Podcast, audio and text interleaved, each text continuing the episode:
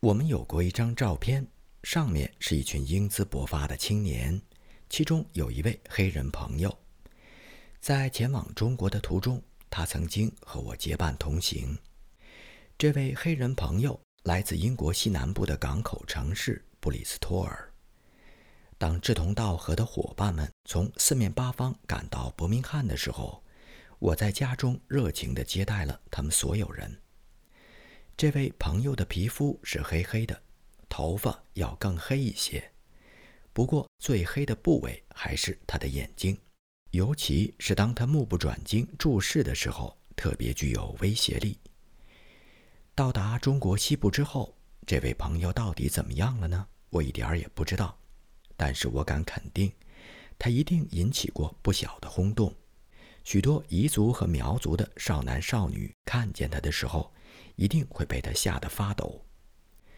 中国西部绝大多数居民从小到大从来没有机会见到过黑人。现在，我们要分外感谢这位来自布里斯托尔的友善的青年志愿者，他可以使中国西部的人们稍稍的认识非洲弟兄的相貌究竟如何。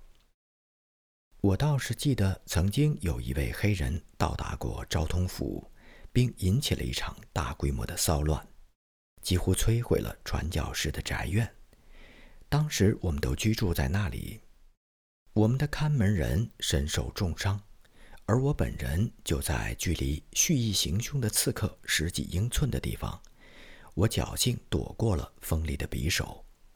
事情发生在1899年，一年之后，中国就爆发了声势浩大的义和团运动。有许多优秀的西方传教士和坚定的中国基督徒，为了主的福音而殉道了。在偏远的中国西部，我们的布道所并没有经常遭受外界世界的侵扰。远道而来的陌生人喜欢让我们平平静静的生活，但本地的客人却总是有许多的事情找我们去做。不过，偶尔也会有一些欧洲人或是美洲人来到这里。使我们忙碌上一两天。一八九九年五月一日，来自印度军队的一个调查团，由沃蒂斯·琼斯中尉率领抵达昭通府。他们愉快地接受了我们的盛情款待。最近很长一段时间，琼斯中尉一直在中国西部一带活动。他们计划修建一条铁路，于是就忙着实地勘察。对于这项工作，中尉本人并不感到乐观。云南境内巍峨的高山连绵不断，给工程师们提出了无数的难题。在寻道工会联合会成员工作的地方，即便是空中的飞艇也不会感到航线的平坦。调查团只住了一个晚上，成就了一次短暂却又愉快的聚会。在整天和东方人打交道的日子里。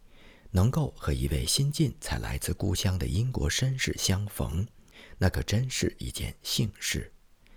琼斯中尉和当地的中国人相处得很好，然而他并不是引人注目的焦点。调查团里有一名葡萄牙籍的天主教徒，来自印度的古阿，他是军官的厨师，性情非常温和，但是他是一位黑人。无论他走到哪里。都会把中国当地的老百姓吓得惊慌失措。他们看见黑人，就像猛然间看见一个蓝皮肤、紫眼睛的幽灵一样。以前他们只见到过白皮肤的外国人，因此当黑人出现的时候，引发了人们心中的迷信，把他们吓得六神无主。他们认为他是一个妖怪，直接来自黑暗世界。每当他出现的时候，周围有许多人会被吓跑，在我们看来，这种情景的确让人啼笑皆非。五月二号，星期二清晨，黑人厨师德索扎和大家道别，从此就音信全无。我们则很快平静下来，开始照常工作。很久以前，有一位友好的中国官员送给我一对美丽的东北鹤。两只鸟儿性情温顺，它们喜欢悠闲地四处散步，对我们的每个房间的布局都十分熟悉。这对高高的小生物几乎和白鹤一样，它们非常迷人，身旁常常会聚集着许多好奇的观众。在那一个星期快要结束的时候，我们注意到前来欣赏仙鹤的人数直线上升。看到中国的朋友们对自然科学如此感兴趣，真的令我们高兴。但是没过多久，我忽然醒悟过来，吸引这么多中国观众的不是仙鹤，而是那位黑人，因为大多数的人仍然黏在我们的家中。黑妖怪的故事迅速且活灵活现地传遍了当地的乡野，整个城镇沸沸扬扬，善良的过客被吓得乱作一团。有人说，这黑人是一个吃人的妖怪，专门吃婴儿和孩童。传教士就经常绑小孩去喂养这个恶魔。城里到处有人敲锣示警，提醒大人们照看好自己的孩子。因为有一个吃人的黑妖怪正在城里和英国的宣教士住在一起。多么可恶的谣言！它传遍了全城，吓坏了当地所有的父母和他们的孩子。整个昭通府最喜欢孩子的就是传教士，他们不远万里赶来告诉这里的人们，耶稣是那么的疼爱小孩子，以至于为了把他们从罪恶和残暴当中解救出来。而甘愿献出自己的生命。如果有人告诉您，牧师和主日学校里的老师都是骗子，他们千方百计地把小孩子哄到学校以后杀死，用来喂养吃人的妖怪，您会相信吗？当然不会。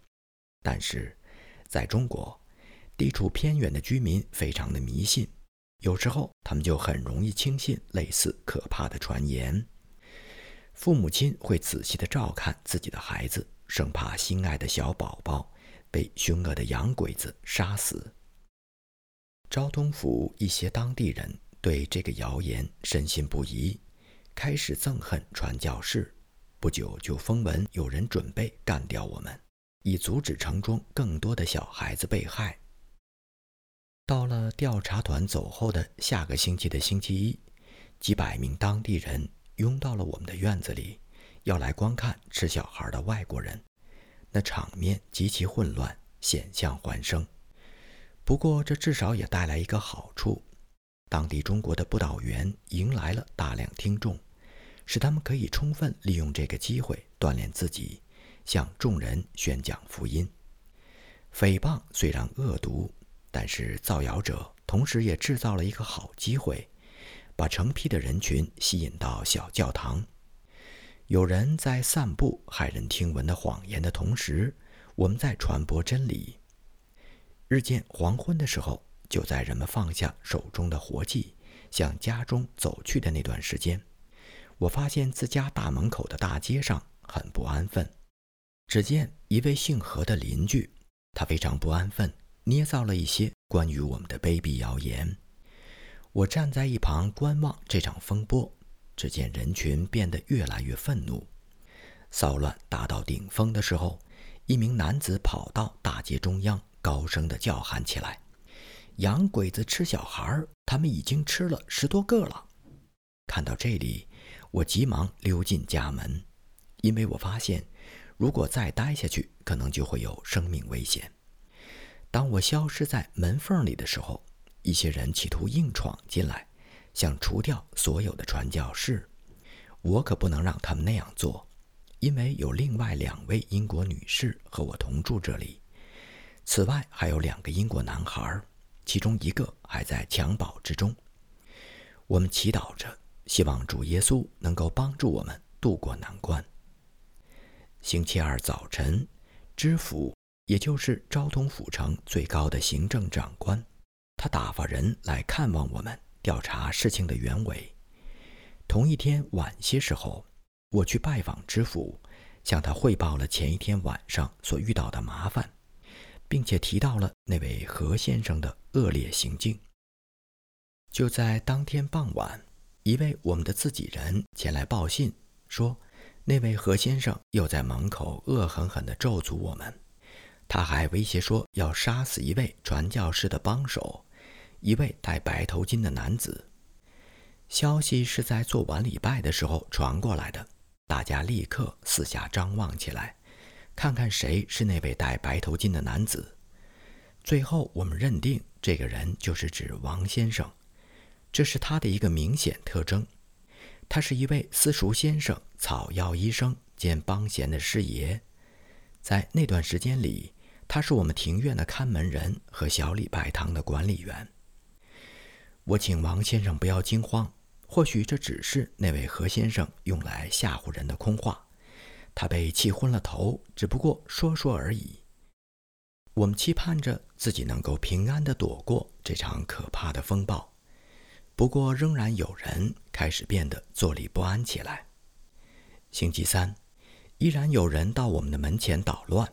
我们继续照常工作。除了在城内传教士之外，我们还派遣了三位本地的布道员到乡间去，在村寨当中连续传教两个星期。我们祝愿他们三个人一路平安，祷告天父照看好他们。因为关于吃人妖怪的谣言早已经传遍四野。星期四，又有许多当地的闹事者赶来搜寻那传说中吃人的黑人，直到夜幕降临，街上才逐渐安静下来。大多数人都回家去吃晚饭或者吸鸦片去了。这是暴风雨来临之前的平静。当天晚上，我在一间小厢房里召开了信徒会议。只有几个人参加，来的人都是信念坚定的归信者，他们不畏艰险，在最危急的时候显示出对上帝的信心。在我们的会议上，大家讨论了耶稣基督的爱和他拯救苍生的力量。我们一起敬虔的祷告，请求神保守村寨当中的三位布道员，希望他能够在最紧要的关头帮助我们。会议在晚上八点钟之前结束，像往常一样，几位中国信徒点亮了灯笼，这样他们就能够在黑暗、凹凸不平的街面上慢慢行走。我陪同朋友们走出了小院，经过一处房屋，然后再穿过一个院子，最后来到临街敞开的大门前。王先生和我与即将离开的朋友们道别。按照中国人的习俗，我们说“慢走，慢走”。作为回答，他们对我们说“告辞，告辞”。讲完几句客套话之后，我们缓缓地关上大门。这个时候，夜色沉沉，伸手不见五指。王先生和我都没有带灯笼出来，因此关门的时候就比平常多花了一些功夫。我们把用来固定两扇大门的沉重的门栓抬高，移动到恰当的位置。当王先生快要关好门的时候，我离开了，小心翼翼地摸索着，独自往回走，嘴里边还哼着歌儿。我走进一道门廊，它通向我们必须要经过的房间，屋檐低矮，此处显得异常黑暗，甚至让人无法看清两英寸之外的地方。对于将要发生的事，我毫无察觉。不远处，有一名刺客，此时正藏身在走廊的拐角处。他身上带着一把锋利的匕首，等待刺杀那所谓吃小孩的人，也就是被他们称为“黑妖怪”的黑人。我不知道那个人为什么没有对我动手，或许是因为在他充分准备好之前，我就已经跨过了台阶。总之。我幸免于难了。然而，我们的王先生却没有如此幸运。他也是一个人回来，慢悠悠地踱着方步。这种方步既适合于黑暗当中走路，又表现出一位私塾先生的风度。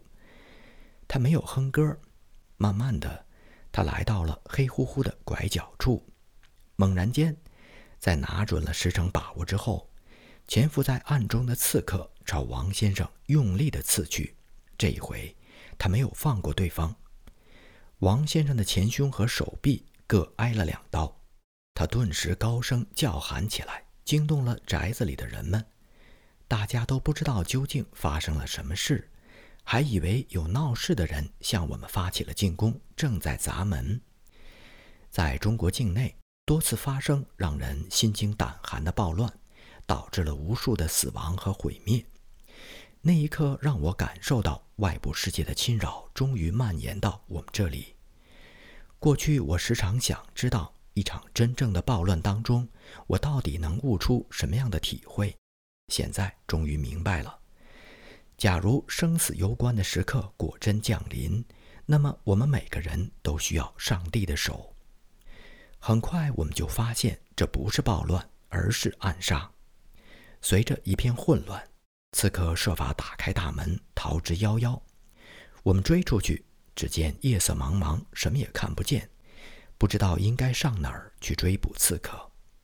匆忙当中。刺客把帽子落在了我们的院子里。对于一位能干的英国侦探来说，这件物品必定会成为一条重要的线索，帮助他去查明案子的真相。尽管大家都怀疑是那位何先生所为，但我并不这么想。虽然遇害者，也就是我们的王先生，是戴白色头巾的，然而我总认为这只不过是一个巧合。我们的王先生经历九死一生，尽管伤势严重，但经过细心治疗之后，他终于完全康复了。